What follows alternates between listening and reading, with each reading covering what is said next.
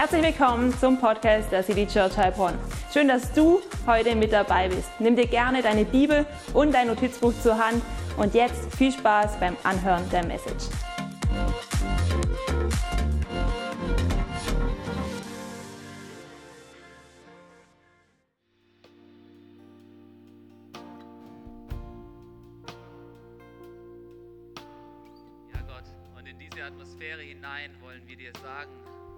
Wir echt erstaunt sind über deine Heiligkeit, dass wir voller Ehrfurcht vor dir stehen und Referenz vor dir haben. Du verdienst unseren allergrößten Respekt und unsere Achtung. Du bist ein großer Gott, du bist ein guter Gott, du bist ein Gott, der gute Pläne für uns hat. Und wenn wir in deine Gegenwart kommen, so strahlt uns deine Heiligkeit an. Und sie lässt uns nicht so, wie wir sind, sondern sie verändert uns. Sie verändert uns immer mehr in dein Bild, in alles Gute, was in dir ist, in liebende Menschen, in Menschen mit reinen Gedanken, in Menschen mit guten Absichten, in Menschen, die deine Liebe weitergeben in dieser Welt. Und Gott, danke, dass wir das aus deiner Gegenwart heraus empfangen, nicht aus eigener Kraft, sondern weil du in uns Menschen wohnen möchtest durch deinen Heiligen Geist. Und du tust es bei jedem, der Glauben hat.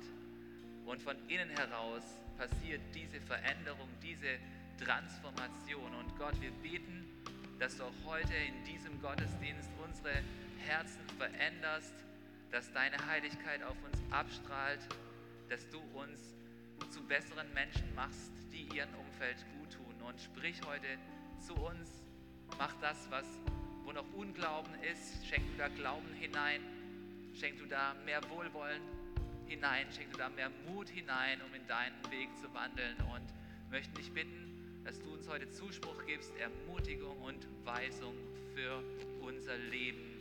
Danke Gott, dass du heute zu uns sprechen wirst. Amen. Amen. Hey, ihr dürft Platz nehmen. Hey, wie gut, dass du dich aufgemacht hast, um in den Gottesdienst zu kommen. Ich freue mich sehr, dass wir diese Möglichkeit haben. Gestern Abend äh, waren wir zu Besuch bei einigen Leuten aus der, aus der, ähm, äh, aus der Kirche und wir hatten so eine Unterhaltung. Und ähm, es ging auch darum, dass es, wie gut es ist, dass wir die Freiheit haben, Gottesdienst zu feiern, dass, dass wir die Möglichkeit haben, unter diesen Bedingungen zusammenzukommen. Aber ich freue mich auch, wenn du online zuschaust, weil es einfach das Wichtigste ist, dass du den Wunsch hast, in Gottes Gegenwart zu kommen. Ey, und ich freue mich so, dass wir heute in eine neue Predigtserie starten. Eine Predigtserie, die mit unserem Wort des Jahres zu tun hat, mit dem Wort Transformation. Und ihr seht es hier schon, der Titel unserer Predigtserie, der lautet Begegnungen mit Jesus. Weil wir glauben daran, dass wenn du Jesus begegnest, dass das dann eine Transformation in deinem Leben auslösen ähm, wird. Und es ist so etwas Gutes. Und das ist auch der Grund, warum wir uns nicht schämen, einfach jetzt mit diesem Pullover rumzulaufen, wo Transformation draufsteht. Weil ich glaube, dass es uns gut tut, wenn wir in unserem Alltag Dinge positionieren, die uns auf gute Gedanken bringen, die uns auf Gedanken bringen, die etwas Gutes in uns anstoßen. Weil unser Alltag ist oftmals so voll von Dingen, die uns einfach in, auf negative Gedanken bringen. Und deswegen ist es, glaube ich, gut, wenn wir in unserem Alltag Dinge positionieren, die uns auf gute Gedanken bringen. Deswegen ermutige ich dich, positioniere das auch in deinem Alltag, bring das auch in deinen Alltag rein. Ich bin äh, diese Woche beim Bäcker äh, gewesen mit, äh, mit, dem, mit dem Pulli und plötzlich denke ich dann, ja, warum, äh, warum äh, schaut mich denn die Person so an? Dann merke ich, naja, du hast ja einen Pulli an und da steht was drauf und äh, vielleicht liegt es daran. Ja? Und äh, das ist einfach eine gute, eine gute Möglichkeit. Und ähm, wir wollen uns in diesem Monat mit, tatsächlich mit demjenigen auseinandersetzen, der diese Transformation in uns bewerkstelligen kann, der diese Transformation in uns auslöst, nämlich mit Jesus. Und wir glauben daran, dass der Name von Jesus, allein wenn der Name von Jesus genannt wird, dann kann Transformation beginnen, weil im Namen von Jesus, da liegt einfach Kraft. Hey, man könnte auch sagen, Jesus kam, sah und er hat uns Menschen geliebt und seine Liebe verändert uns. Und wenn du dir überlegst, wenn du in die Bibel hineinschaust, dass alles passiert ist durch Begegnungen mit Jesus, dann ist es gewaltig. Hey, ein Blick von Jesus und Frauen haben wieder ihren Wert gefunden, die vielleicht vorher keinen Wert gesehen haben. Ein Wort von Jesus und Ketten sind zerbrochen und Menschen haben Freiheit gefunden und Heilung an ihren Herzen und an ihrem Körper. Hey, eine Berührung mit Jesus und das Leben von Menschen hat sich verändert. Sie haben neue Hoffnung empfangen oder eine Begegnung mit Jesus hat auch oft dazu geführt, dass Menschen ihre Berufung gefunden haben für ihr Leben und nicht mehr ziellos in ihrem Leben umhergeirrt sind. Und deswegen ist es so genial, dass im Namen von Jesus, wenn du Jesus begegnest, da liegt so viel Kraft drin. Da, wo Jesus ist, da kannst du tatsächlich Transformation erleben. Daran glauben wir von ganzem Herzen. Hey, und die entscheidende Frage lautet, wie können wir diese Transformation heute auch in unserem Leben erleben? Wie können wir Heilung erleben, da wo wir vielleicht krank und verletzt sind? Wie können wir neue Hoffnung gewinnen, wo wir vielleicht keine Hoffnung mehr haben? Wie können wir Liebe in unserem Leben wieder neu gewinnen, wo vielleicht wenig Liebe da ist? Wie können wir wieder neu die lebensspendenden Worte von Jesus so hören, dass sie in unserem Leben tatsächlich Veränderung auslösen und wir in das hineinwachsen, wozu Gott uns bestimmt hat. Hey, und das Geheimnis liegt darin, dass du wieder eine neue Begegnung mit Jesus hast. Jesus wartet auf dich, er wartet nur darauf, dass du ihm neu begegnest. Und vielleicht ist es aber in deinem Leben so, dass du sagst, hey, ich habe schon viel über Jesus gehört, ich habe das alles schon mal gehört. Und ich kann nicht mehr daran glauben, dass Jesus tatsächlich mein Leben transformieren kann. Mir ist das wohl alles wohl bekannt. Ich kenne diese Geschichten. Ich war früher mal in der Kinderkirche. Ich habe mal die Kinderbibel geblättert. Ich bin sogar mal irgendwann früher regelmäßig in die Kirche gekommen, aber irgendwie ist das für mich nicht mehr so wirklich real. Das ist für mich wie so, ein, wie, wie, wie, so, wie so eine Episode aus meinem Leben, aus der Vergangenheit. Und jetzt willst du mir erzählen, dass Jesus tatsächlich mein Leben transformieren kann? Das klingt für mich nicht real. Für mich ist das alles wie eingeschlafen. Für mich ist das alles wie ähm, zweimal gequirlt und wieder geht es weiter und jetzt höre ich wieder diese gleiche Botschaften.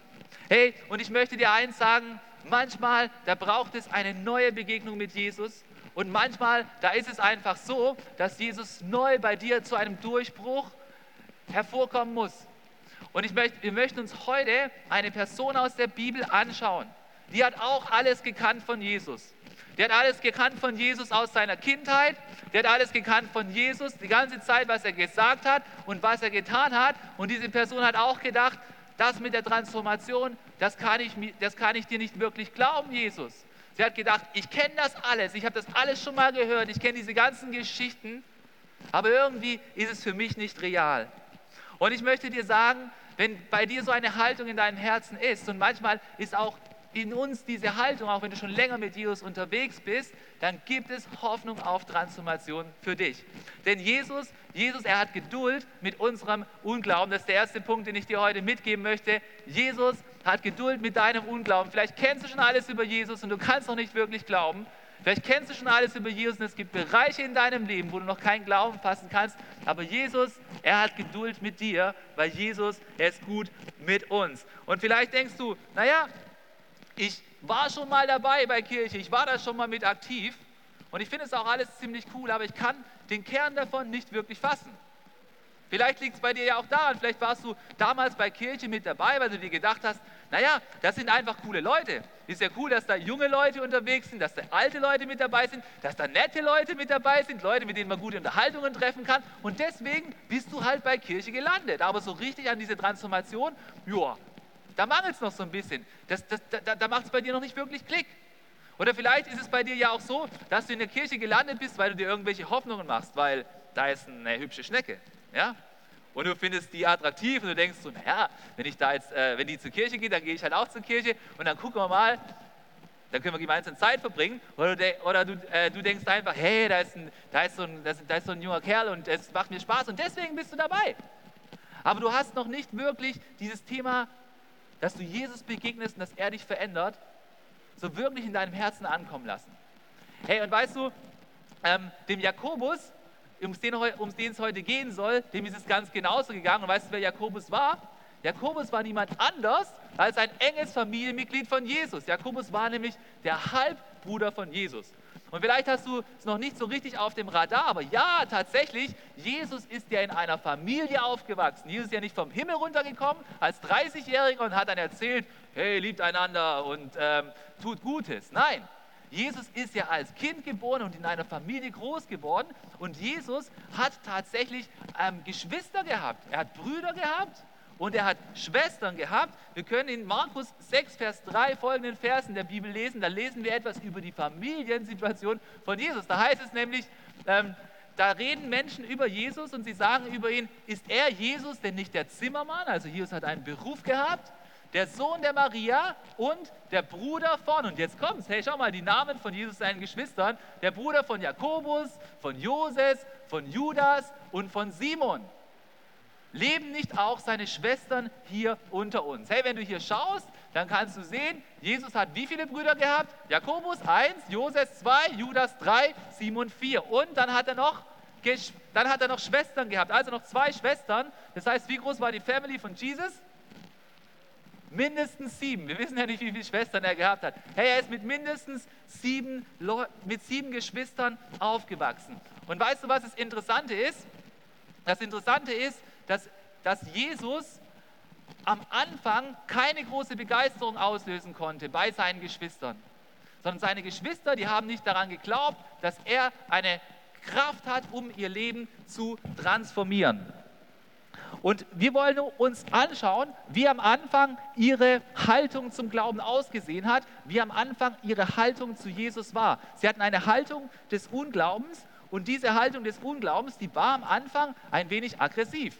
Denn Jesus ist umhergegangen und hat angefangen, als er 30 Jahre alt war, zu lehren, Menschen zu lehren, Menschen zu begegnen, Wunder zu tun, Menschen einfach zu helfen, dass sie verändert werden. Und an einer Stelle beobachtet das die Familie von Jesus und wir merken, dass sie es nicht gut aufgenommen haben. Und in Markus 3 ab Vers 20, da heißt es wie folgt. Jesus ging nach Hause und wieder versammelt sich eine Menschenmenge bei ihm. Herr Jesus hat Menschenmengen angezogen und dann heißt es weiter, sodass er und seine Jünger nicht einmal Zeit zum Essen fanden. Also Jesus war richtig busy und seine Familie hat das beobachtet. Und dann heißt es, als seine Angehörigen das erfuhren, machten sie sich auf, um ihn ganz gelinde zuzusprechen, dass er doch vielleicht nicht so weitermachen soll. Nein, das steht hier nicht, sondern hier heißt es, seine An als ein, seine Angehörigen das erfuhren, dass Jesus wieder ganz viele Menschen um sich gesammelt hat, machten sie sich auf, um ihn mit Gewalt zurückzuholen. Hey, die waren richtig aufgebracht. Die haben gedacht, Jesus, was du da machst, das kann ja wohl nicht sein. Wir müssen dich vor dir selber retten. Da heißt es, sie waren überzeugt von was? Dass er, Jesus, den Verstand verloren hat. Hey, weißt du, was die Brüder von Jesus gedacht haben? Weißt du, was Jakobus, der Bruder von Jesus, gedacht hat? Er hat gedacht, Jesus, der hat sie nicht mehr alle. Jesus, der muss irgendwie durchgedreht sein. Der soll mal auf dem Boden bleiben. Das, was er da so äh, anfängt zu erzählen, das passt doch nicht mehr. Der soll mal wieder zurückgehen zu seinem Beruf als Zimmermann und ein paar Möbel machen und gucken, dass ein paar Dächer auf Häuser draufkommen. Ja? Das ist das, was er eigentlich tun sollte. Weißt du, weißt du, von was da überhaupt keine Rede sein kann? Da kann keine Rede davon sein, dass es zu einer Transformation bei den Brüdern von Jesus geführt hat. Nein, die Brüder von Jesus, weißt du, was sie gesucht haben? Sie haben die Konfrontation gesucht. Die waren aggressiv. Hier heißt es, sie wollten ihn mit Gewalt zurückholen. So nach dem Prinzip, hey, der dreht jetzt durch, wir müssen ihn vor sich selber retten. Das ist das, was die Brüder von Jesus gedacht haben. Hey, und vielleicht, vielleicht findest du dich auch ein bisschen so in der Rolle von Jesus. Vielleicht bist du als leidenschaftlicher Christ in der Kirche unterwegs und es gibt Menschen, die reagieren auf die Art und Weise, wie dein Lebensstil gerade aussieht, genauso wie die Brüder von Jesus. Du, die, die sagen vielleicht, hey, das, was du tust, das ist alles ein bisschen übertrieben. Du solltest vielleicht mehr auf dich selbst achten. Das kannst du doch nicht machen. Du kannst doch nicht dreimal in der Woche in der Kirche am Start sein. In einer Kleingruppe, an einem Dienstag, einem Donnerstag zur Bandgruppe und sonntags noch in den Gottesdienst. Du, kannst ja, du hast ja nie Zeit zum Brunchen. Du bist immer im Gottesdienst. Ich glaube, du bist ein bisschen durchgeknallt. Ich glaube, wir müssen dich von dieser Kirche retten. Vielleicht hast du schon mal so eine Situation erlebt. Aber hast du auch schon mal ein, erlebt, dass wenn jemand ein committeter Fußballspieler ist, dass der dann dreimal in der Woche ins Training geht und Sonntagmorgens immer ein Spiel hat und dass dann niemand etwas sagt? dass dann jeder sagt, naja, der spielt halt Fußball, Fußball ist sein Leben, da muss man halt, wenn man es richtig ernst meint, dreimal die Woche abends ins Training gehen und Sonntagmorgens ins Spiel. Und es ist egal, wo das Spiel ist. Und wenn es schneit, dann zieht man seine Handschuhe drüber und dann wird auf dem Platz gespielt und dann wird hingefahren, wo man hinfahren muss und plötzlich ist alles fein. Hey, manchmal kann es sein, dass du dich so fühlst wie Jesus und dass, dass die Leute um dich herum sagen, hey, ich glaube bei dir, da, da stimmt nicht mehr alles im Hirn. Oder vielleicht hast du den Wunsch, dass du ähm, mehr über die Bibel erfährst. Und du spielst mit dem Gedanken, hey, wie wäre es, auf eine Bibelschule zu gehen, als auf eine Schule, wo du einfach für ein halbes Jahr oder für ein Jahr mehr über die Bibel erfährst. Und du spielst mit dem Gedanken, da dafür vielleicht in deiner Arbeit ein Jahr zu pausieren und erzählst es jemandem, die sagen, hey, du hast sie doch nicht mehr alle. Wenn du das tust, dann geht deine ganze Karriere kaputt. Dann kannst du das mit deiner Karriere vergessen. Was willst du deinen Vorgesetzten später erzählen, wenn du das in deinem, Lebenlauf, in deinem Lebenslauf stehen hast? Und du kriegst genau das gespiegelt und du, und du fühlst dich so wie Jesus, wo, da, wo denken, hey, den, den müssen wir retten. Den müssen wir retten davon, dass er seine Karriere kaputt macht. Oder vielleicht hast du eine Situation, wo du sagst, hey, ich liebe es, voll in Gottes Reich zu investieren. Vielleicht hast du mitgemacht bei unserer Kampagne, die uns erlaubt, dass wir richtig gut vorwärts gehen können. Mein Herz für sein Haus, die ist zu Ende gegangen. Und du hast dort mitgemacht und du hast es jemand erzählt und die Person denkt, ich glaube, ja, du spinnst, wie kannst du so viel Geld in eine Kirche reingeben? Gib es doch lieber irgendwo anders hin. Hey, vielleicht kriegst du solche Situationen ab oder es wird dir gespiegelt, du bist so anders geworden, du bist gar nicht mehr so wie früher. Du hast, du hast, gar, keine, du hast gar keine Zeit mehr für mich. Und wie war dein Leben früher? Vielleicht war dein Leben früher so, dass du ähm, mit einem Partner zusammen warst, der dir überhaupt nicht gut getan hat. Vielleicht war es so, dass du auf jeder Party dich abgeschossen hast. Vielleicht war dein Leben früher so, dass dein Leben dir überhaupt nicht gut getan hat. Und jetzt bist du mit Leuten zusammen, die dir gut tun und du hörst diese Stimmen und du, und, und du empfindest es wirklich als schwierig. Aber ich möchte dir sagen, manchmal, da weht uns ein aggressiver Unglaube entgegen von Leuten, die noch nicht transformiert worden sind an ihrem Herzen. Und ich möchte dir einfach zusprechen, dass du dich in so einer Situation nicht entmutigen lässt. Lass dich nicht entmutigen, denn es gibt immer Menschen, die mit aggressiven Unglauben auf uns zugehen. So wie wir es in diesem Vers lesen. Die Geschwister von Jesus wollten ihn mit Gewalt zurückholen.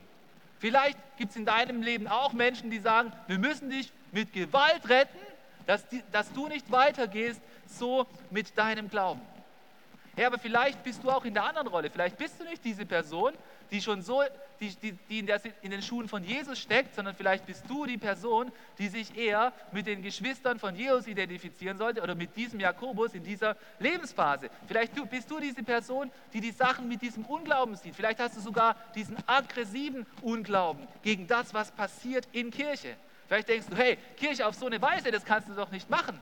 Vielleicht bist du irritiert darüber, dass wir hier Lichter haben und Technik und dass es modern ist und denkst du, das kann doch nicht Kirche sein, Kirche darf so nicht sein. Kirche, Kirche muss monumental sein. Und, und, und du, kannst es für dich nicht, du kannst es für dich nicht akzeptieren. Oder vielleicht denkst du, Kirche, Kirche, die darf nicht so sein wie ein, da darf es keine Prozesse geben wie in einem Unternehmen. Das kann nicht sein, dass da Checklisten benutzt werden müssen. Und das ist dir zu viel. Du denkst, in Kirche, da darf es nur um Beziehungen gehen. Es sollte so etwas nicht geben. Und du bist aggressiv, wenn du dieser Sache begegnest. Du sagst, ich will keine Checkliste, Checklisten gibt es bei meiner Arbeit, ich will keine Checklisten in deiner Kirche sehen. Und vielleicht hast du noch nicht verstanden, dass wir Checklisten brauchen, damit Dinge in die Welt hineingetragen können. Und du reagierst noch aggressiv darauf. Oder vielleicht sagst du auch, ich möchte, ich kann mich nicht damit anfreunden, dass Kirche so organisiert ist. Und wenn du dann mit diesen Momenten in Berührung kommst, dann reagierst du wie aggressiv. Du reagierst so, wie die Geschwister von Jesus reagiert haben.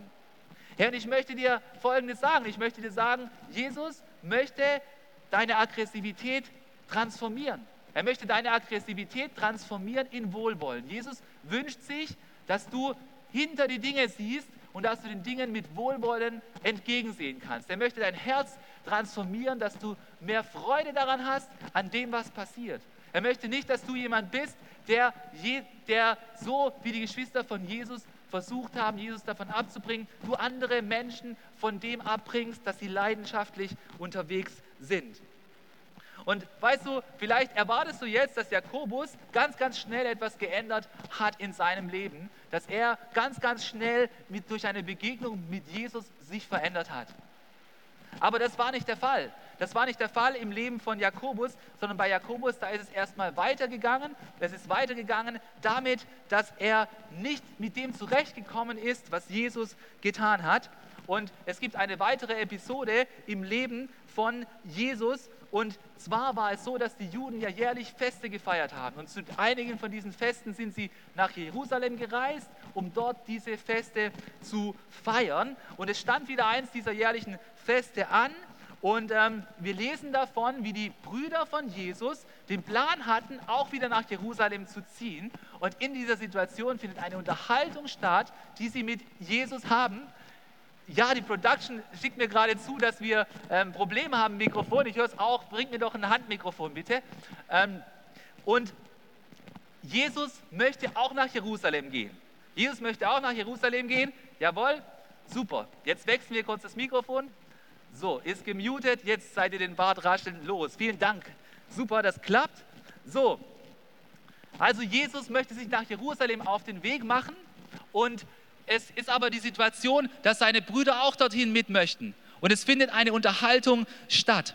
Und die finden wir äh, an folgender Stelle in der Bibel in Johannes 7 ab Vers 2. Da heißt es, doch kurz bevor die Juden ihr Laubhüttenfest feierten, also das war eins dieser Feste, wo man sich an den Auszug aus Ägypten erinnert hat.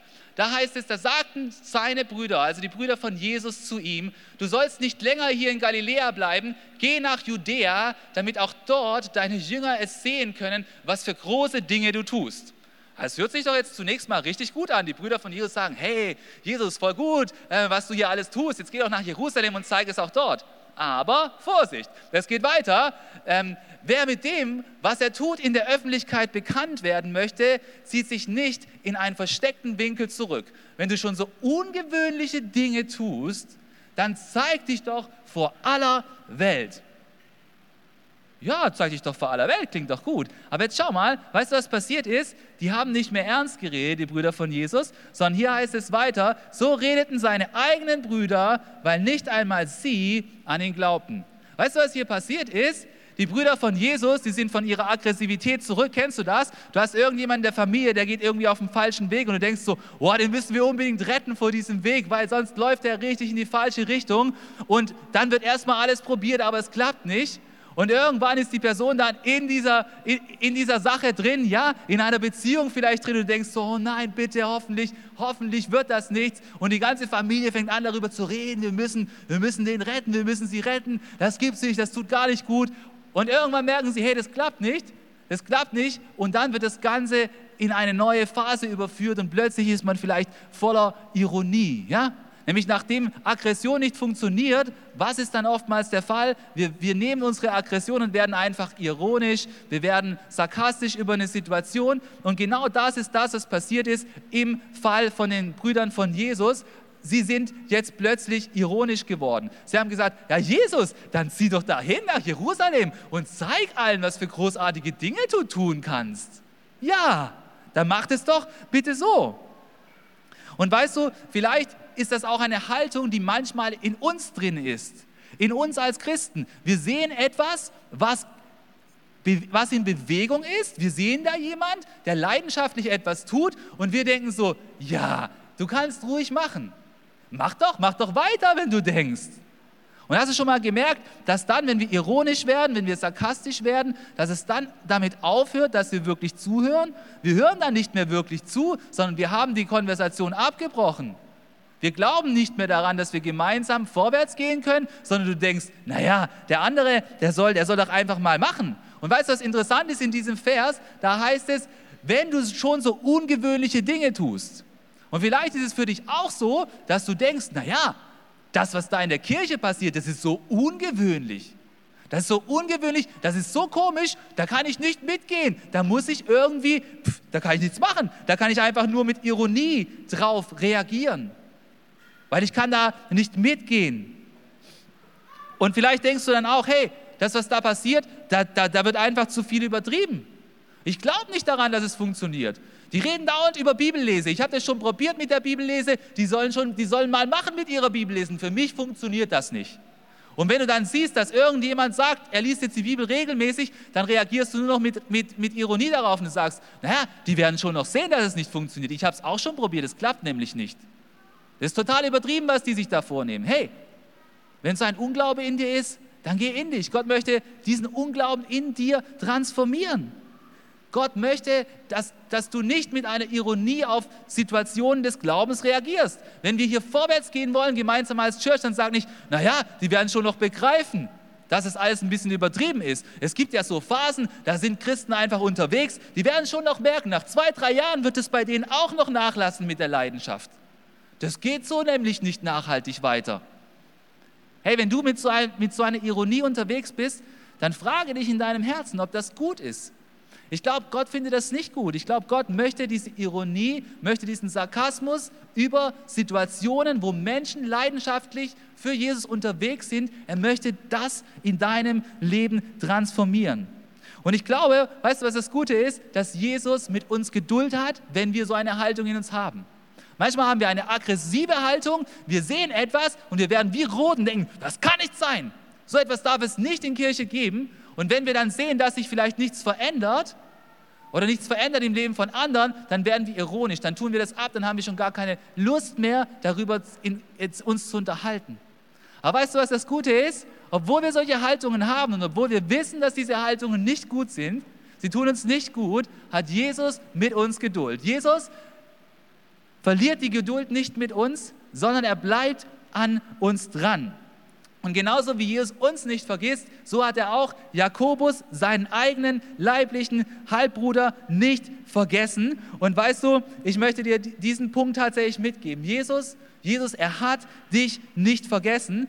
Er hat dich nicht vergessen, er hat Jakobus nicht vergessen, sondern er möchte unser Leben transformieren. Er möchte unsere Haltungen transformieren. Und weißt du, im Fall von Jakobus, da gab es eine einzigste Situation, die dazu geführt hat, wie sich die Haltung von Jakobus verändert hat. Wir wissen nicht viel darüber, aber wir wissen etwas darüber und diese Situation, die wollen wir uns angucken und es ist der Paulus, der darüber berichtet, ein anderer Apostel aus dem Neuen Testament und er berichtet uns im ersten Korintherbrief im 15. Kapitel über die Auferstehung. Er berichtet uns darüber, wer Jesus alles begegnet ist, nachdem Jesus auferstanden ist. Und er sagt da unter anderem, hey, Jesus ist zum Beispiel Petrus begegnet. Hey, jeder kennt Petrus, der, der versucht hat, auf dem Wasser zu gehen. Dann heißt es, er ist einem engeren Kreis an Jüngern begegnet. Und dann heißt es, dass Jesus sogar 500 Menschen sich gezeigt hat. Und dann lesen wir in 1. Korinther 15, Vers 7 den folgenden Vers. Da heißt es, danach zeigte er sich Wem? Es heißt hier, danach zeigte er sich Jakobus. Jesus hat sich Jakobus gezeigt. Das heißt, der auferstandene Jesus ist Jakobus erschienen. Dem Jakobus, der voller Aggression war, der Jesus vor sich selbst retten wollte und dem Jakobus, der auch voller Ironie gesagt hat, na Jesus, dann geh doch nach Jerusalem und zeig denen mal, was du da drauf hast. Aber in Wirklichkeit glaube ich nicht, was du da tust hey, Jesus ist diesem Jakobus erschienen. Und genauso wie er diesem Jakobus erschienen ist, möchte er auch dir erscheinen, er möchte auch dir begegnen. Danach zeigte er sich Jakobus. Und weißt du, warum hat er sich Jakobus gezeigt? Er hat sich Jakobus gezeigt, weil er Jakobus nicht vergessen hat. Und genauso wie er Jakobus nicht vergessen hat, vergisst er auch dich nicht. Und diese Begegnung mit Jesus, die hat im Leben von Jakobus zu einem Durchbruch geführt, zu einer Kehrtwende, zu einem Moment, wo sich alles verändert hat. Durch die Begegnung mit dem auferstandenen Jesus hat sich das Leben von seinem Bruder Jakobus radikal verändert. Hey, da wo vorher Unglaube war, da ist jetzt Glaube hingekommen. Hey, da wo vorher Ironie und Sarkasmus waren, da ist Jakobus jetzt zu einem Mann des Ausgleichs geworden, zu einem Krassenleiter in der ersten Gemeinde. Und da, wo vorher alles voller Vorbehalte war über das, was Jesus getan hat, da ist später jemand gewesen, der ist eingestanden für das Evangelium von Jesus. Hey, und genauso wie das Leben von Jakobus durch die Begegnung mit Jesus transformiert wurde, kann er auch dein Leben transformieren. Ganz egal, was du gerade für eine Haltung hast, ganz egal, wie dein Unglaube vielleicht gerade aussieht. Und er kann dich transformieren, auch unabhängig davon, in welcher Lebensphase du dich gerade befindest. Und ich möchte dir folgenden Schlüsselsatz heute mitgeben zu dieser Predigt. Und der lautet wie folgt. Jesus möchte deinen ablehnenden Unglauben in hingegebenen Glauben transformieren. Hey, Jesus möchte da, wo bei dir Ablehnung gegenüber ihm und seiner Person und gegenüber Kirche da ist und gegenüber anderen Christen, die leidenschaftlich für Jesus unterwegs sind, er möchte das in deinem Herzen transformieren und er möchte dir einen hingegebenen Glauben schenken. Denn Jesus möchte, dass wir einen feurigen Glauben haben. Er möchte, dass wir voller Leidenschaft uns für ihn einsetzen. Er möchte, dass wir unsere Zeit, unsere Energie, unsere Möglichkeiten, unser Potenzial für ihn freisetzen. Und weißt du, Jakobus, der war voller Vorbehalt, der war voller Ironie und trotzdem hat Jesus sich entschieden, ich begegne ihm. Und schade, dass wir nicht mehr darüber lesen können, wie das genau vonstatten gegangen ist. Aber weißt du, ich bin tief überzeugt, dass wenn du Jesus tatsächlich suchst und wirklich ihm begegnen möchtest, dann ist es vollkommen egal, wie deine Story mit Jesus gerade aussieht. Es ist vollkommen Schnurz, ob du es schon fünfmal probiert hast, ob du schon in allen Kinderstunden warst, ob du es schon alles durchgelesen hast und wie oft du schon ironisch zu denen warst, die jetzt gerade vielleicht Feuer und Flamme für Jesus sind und du bist es nicht. Wenn du jetzt wirklich Jesus begegnen möchtest, dann hast du jetzt und heute die Möglichkeit, dass Jesus auch dich berührt und auch dein Leben transformiert. Daran glaube ich von ganzem Herzen. Und weißt du, Jesus hat das Leben von Jakobus nicht nur einfach transformiert aus Jux und Dollerei, sondern Jesus hat das Leben von Jakobus transformiert, um ihn zu gebrauchen. Er wollte Jakobus gebrauchen und genauso möchte er auch dich gebrauchen. Und das ist mein dritter Punkt, den ich dir heute mitgeben möchte. Gott möchte dich gebrauchen, um Church zu bauen. Weißt du was? Jesus mit Jakobus gemacht hat. Er hat ihn gebraucht, um die allererste Church, die es gegeben hat, maßgeblich mitzuleiten. Das ist das, was aus dem Leben von Jakobus geschehen ist. Und wenn der Bibel liest, dann gibt es ein Buch, das heißt Apostelgeschichte, da lesen wir von der ersten Gemeinde. Und bevor noch der Kickoff für die Church gegeben wurde, da haben sich alle Jünger versammelt und wir lesen da in Apostelgeschichte 1, Vers 14, den folgenden Vers, sie alle, und damit sind die ganzen Jünger, die am Anfang Jesus nachgefolgt sind, gemeint. Hey, und Jakobus hat da nicht dazugehört bis zu der Begegnung mit Jesus, weil er war ja voller Aggression und voller Ironie. Und dann heißt es hier, sie alle beteten anhaltend. Hey, da waren Beter zusammen. Und wir haben sie gebetet einmütig in eine Richtung mit einer Vision, nämlich dass Gott ihnen zeigen möge, wie es jetzt weitergeht.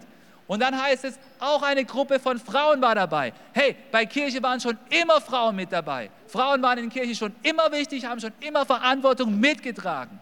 Wem ist Jesus zuerst erschienen? Einer Frau. Frauen sind wichtig für Church. Hammer. Wir haben, so, wir haben so starke Frauen hier in der City Church. Und dann heißt es weiter, unter ihnen war Maria, die Mutter von Jesus, und da waren weitere Frauen dabei. Und dann heißt es, Jesu Brüder gehörten ebenfalls dazu. Merkst du hier diese Veränderung? Jesus ist Jakobus erschienen.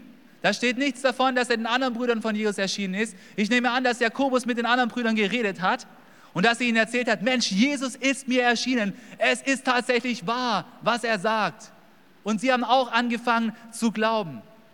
Hey, und Jakobus war plötzlich mitten im Zentrum mit dabei von der ersten Kirche.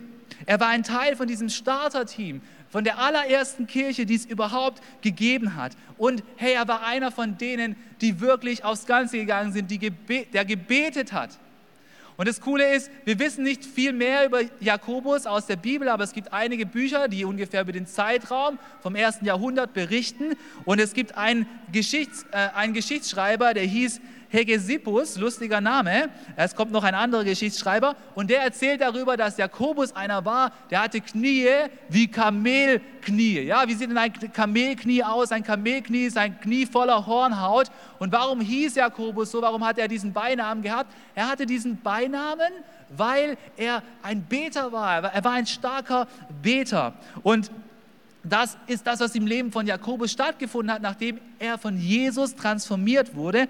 Und wir lesen auch noch von einem, ähm, wir, wir, lesen dann auch noch von weiteren ähm, Stellen in der Bibel, wo wir auch noch sehen können, wie sich Jakobus weiterentwickelt hat. Ähm, Und zwar lesen wir nicht viel, aber einiges. Und wir lesen zum Beispiel, dass Paulus, als er sich bekehrt hat, ist er nach Jerusalem gegangen und er hat in, ähm, in Jerusalem das, ähm, er, er, wollte sich besprechen mit den leidenden Menschen der frühen Gemeinde. Und wir lesen dort, dass er unter anderem Petrus getroffen hat, aber wir lesen noch etwas anderes. Und in Galater 1, Vers 9, da heißt es, erst dann, drei Jahre später, also drei Jahre nachdem Paulus auch Jesus begegnet ist, ging ich nach Jerusalem, um Petrus kennenzulernen. Hey, es war ihm wichtig, mit den leitenden Menschen der Gemeinde damals zu reden. Und es heißt, und er blieb zwei Wochen bei ihm. Hey, Paulus ist nur zwei Wochen, nur zwei Wochen in Jerusalem gewesen, um die Leitung der Gemeinde, der ersten Gemeinde damals kennenzulernen. Und dann heißt es, von den anderen Aposteln habe ich während dieser Zeit keinen gesehen, außer wen? Außer wen? Wen hat er noch gesehen? Hey, hier steht Jakobus. Jakobus, nicht irgendein Jakobus, weil es gibt vier verschiedene Jakobus im Neuen Testament. Kannst mal, kannst mal schauen, es gibt, gab vier Jakobusse. Nein, es heißt, er hat Jakobus, den Bruder des Herrn. Jakobus, den Bruder des Herrn, den hat er noch gesehen. Hey, Jakobus, der wo voller Unglauben war, der war plötzlich einer der wichtigsten Leiter geworden, mit dem es jetzt zu sprechen galt, als Paulus gerade mal zwei Wochen hatte, um in Jerusalem zu sein. Hey, er ist plötzlich zu einer Autoritätsperson geworden, zu einem wichtigen Leiter, zu jemand, von dem maßgeblich der Bau von Kirche abhängig gewesen ist. Hey, und wir lesen an einer weiteren Stelle von ähm, Jakobus, was aus ihm geworden ist im Neuen Testament. Und zwar war es so, dass Paulus von Gott den Ruf erhalten hat, auf ähm, Missionsreise zu gehen im ganzen Mittelmeerraum. Und er ist dann zurückgekommen und hat davon erzählt, was alles passiert ist durch ähm, durch Jesus und durch das, dass sie das Evangelium überall verkündigen konnten. Und es, es wurde eine große Versammlung einberufen. Eine Versammlung, wo sich alle ähm, christlichen Leiter der damaligen Zeit versammelt haben, weil es galt, eine wichtige Frage zu besprechen. Und diese wichtige Frage war, hey, müssen die Gemeinden, wo keine Juden drin sind, müssen die sich auch an das jüdische Gesetz halten? Und äh, wenn du mal ein bisschen rumliest in so einem Bibel, äh, Studienbibel oder einen Kommentar, dann wirst du lesen, dass ähm, diese Versammlung, die hat einen Namen, sie wurde das erste apostolische Konzil genannt weil sich dort die Apostel zum ersten Mal zu einer Beratung zusammengefunden haben. Und du kannst in, erste, in Apostelgeschichte 15, Vers 13 den folgenden Vers lesen. Da heißt es, als die beiden, also Paulus und Barnabas, geendet hatten. Also Paulus und Barnabas hat berichtet über das, was sie alles tun durften in der Mission. Da heißt es, ergriff Jakobus das Wort.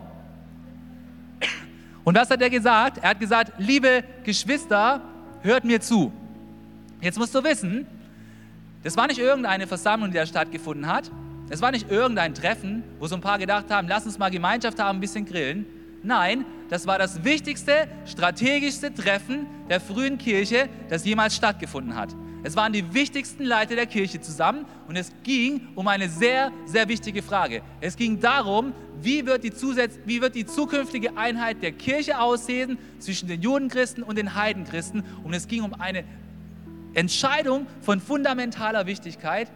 Und wer steht jetzt auf und sagt, hey, liebe Geschwister, hört mir zu? Wer ist aufgestanden? Jakobus ist aufgestanden. Jakobus, der voller Unglauben war und voller Aggression und voller Ironie, ist derjenige, der jetzt in der Versammlung der Apostel das Wort ergreifen konnte. Hey, in einem Meeting wird immer demjenigen zugehört, der der wahre Leiter ist, oder? Warst du schon einmal in einem Meeting, wo viele Leute waren, viele haben, eine, viele haben ihre Meinung gegeben und am Ende wird immer der Person zugehört und gefolgt, die der wahre Leiter ist. So ist das. Und dieser wahre Leiter in diesem Meeting, das ist Jakobus gewesen. Und wir lesen weiter im Vers 19 folgendes, da heißt es, deshalb steht für mich die Entscheidung fest, sagt Jakobus. Er sagt hier, für mich steht die Entscheidung fest. Ich habe zugehört, ich habe mir ein Bild gemacht. Für mich steht die Entscheidung fest, fuhr Jakobus fort. Wir dürfen es den Nichtjuden, die zu Gott umkehren, nicht unnötig schwer machen. Hey, Jakobus hat plötzlich die wichtigste Entscheidung der frühen Kirche getroffen für die Einheit der Kirche. Er hat gesagt, für mich steht die Entscheidung fest und weißt du was? Da hat es nicht geheißen, aber ich habe eine andere Meinung, ich habe eine andere Perspektive, ich sehe es nicht so. Nein, Jakobus hat gesagt, für mich steht die Entscheidung fest und das war der entscheidende Punkt von diesem Meeting. Und diese Entscheidung ist die Entscheidung, die dann angenommen wurde, der dann gefolgt wurde und die dann gegolten hat für alle Zeiten weiter in der Kirche. Hey, das Leben von Jakobus wurde transformiert durch eine Begegnung mit Jesus. Es wurde transformiert von einem aggressiven, ironischen und sarkastischen Unglauben hin zu einem wirklich committeden Leiter, hin zu jemandem, der mutig und weise für das eingestanden hat, was die frühe Kirche gebraucht hat. Hey, und es gibt, ähm, es gibt zwei weitere Quellen außerhalb der Bibel, die uns darüber erzählen, wie das Leben von Jakobus geendet hat. Flavius Josephus schreibt, dass im Jahr 62 die ähm, jüdischen Leiter es leider auf Jakobus abgesehen haben und sie haben ihn beschuldigt, dass er das Gesetz gebrochen hat und sie haben ihn aufgefordert, er soll aufhören, an Jesus zu glauben. Und was glaubst du, was Jakobus getan hat? Jakobus hat sich geweigert, Glauben an Jesus zu haben. Er hat sich geweigert, seinen Glauben an Jesus zu verneinen sondern er ist festgeblieben, hat gesagt, nein, ich, ich glaube an Jesus. Und deswegen wurde Jakobus zum Tode verurteilt. Jakobus wurde im Jahr 62 nach Christus getötet. Und Eusebius schreibt uns, dass er in seiner Verteidigungsrede noch einmal das Evangelium von Jesus gepredigt hat. Er wurde dann von der Stadtmauer hinuntergestoßen und unten von der Stadtmauer wurde er ähm, gesteinigt und umgebracht. Hey, was ist aus Jakobus geworden? Was ist aus ihm geworden, nachdem er Jesus begegnet hat? Hey, Jesus hat sein Leben transformiert. Er hat sein Leben transformiert. Er hat all diesen Aggressionen gegen die Kirche und gegen Jesus weggenommen und hat ihn gebraucht für eine Säule in der Gemeinde. Er hat seine Kritik weggenommen und er hat ihn zu einer Person gemacht, die anerkennen konnte, dass Jesus sein Herr und sein Meister geworden ist. Er, der gesagt hat, Jesus, geh doch nach Jerusalem und mach dort deine großen Wunder und führ dort dein Spektakel auf. Er, Jakobus, ist später zum Spektakel geworden, als er sein Leben für Jesus hingegeben hat, als er von einer Stadtmauer runtergestoßen wurde und gesteinigt wurde, weil er nicht aufgehört hat, an den Namen von Jesus zu glauben. Das ist das, was aus dem Leben von Jakobus geworden ist. Und ich möchte dir noch einmal diesen Satz sagen. Jesus möchte auch deinen ablehnenden Unglauben in einen hingegebenen Glauben transformieren. Er möchte auch dich so gebrauchen, wie er Jakobus gebraucht hat. Und ich möchte dir am Ende von dieser Predigt diese eine Frage stellen. Wo ist vielleicht in deinem Leben noch zu viel von diesem alten Jakobus übrig? Wo ist in deinem Leben vielleicht noch dieser Unglaube da? Wo ist in deinem Leben vielleicht noch diese Aggression da gegenüber denen, die mit Jesus aufs Ganze gehen? Wo ist da vielleicht noch diese Ironie da gegenüber denjenigen, die Jesus an die erste Stelle stellen? Lass das transformieren durch Jesus. Gott möchte auch dich zu einer Säule in seiner Church gebrauchen. Und vielleicht bist du verdrossen.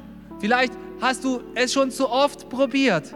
Aber ich möchte dir, und vielleicht hat es auch bei dir aufgehört, dieses Feuer so richtig, so richtig stark für Jesus zu brennen. Und dein Feuer, das brennt nur noch auf Sparflamme. Du bist zwar dabei, aber es brennt nicht wirklich, es lodert nicht wirklich. Und ich möchte dich einladen, dass du das Feuer in dir wieder entzünden lässt durch den Heiligen Geist, dass du wieder richtig ganz stark für Jesus brennst.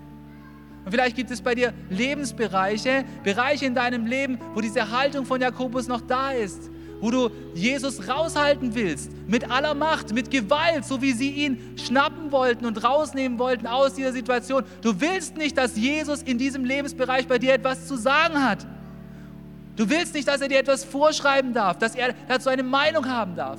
Und ich möchte dich echt einladen, Lass Jesus rein in diesen Lebensbereich. Erlaube ihm in diesem Lebensbereich dich zu transformieren.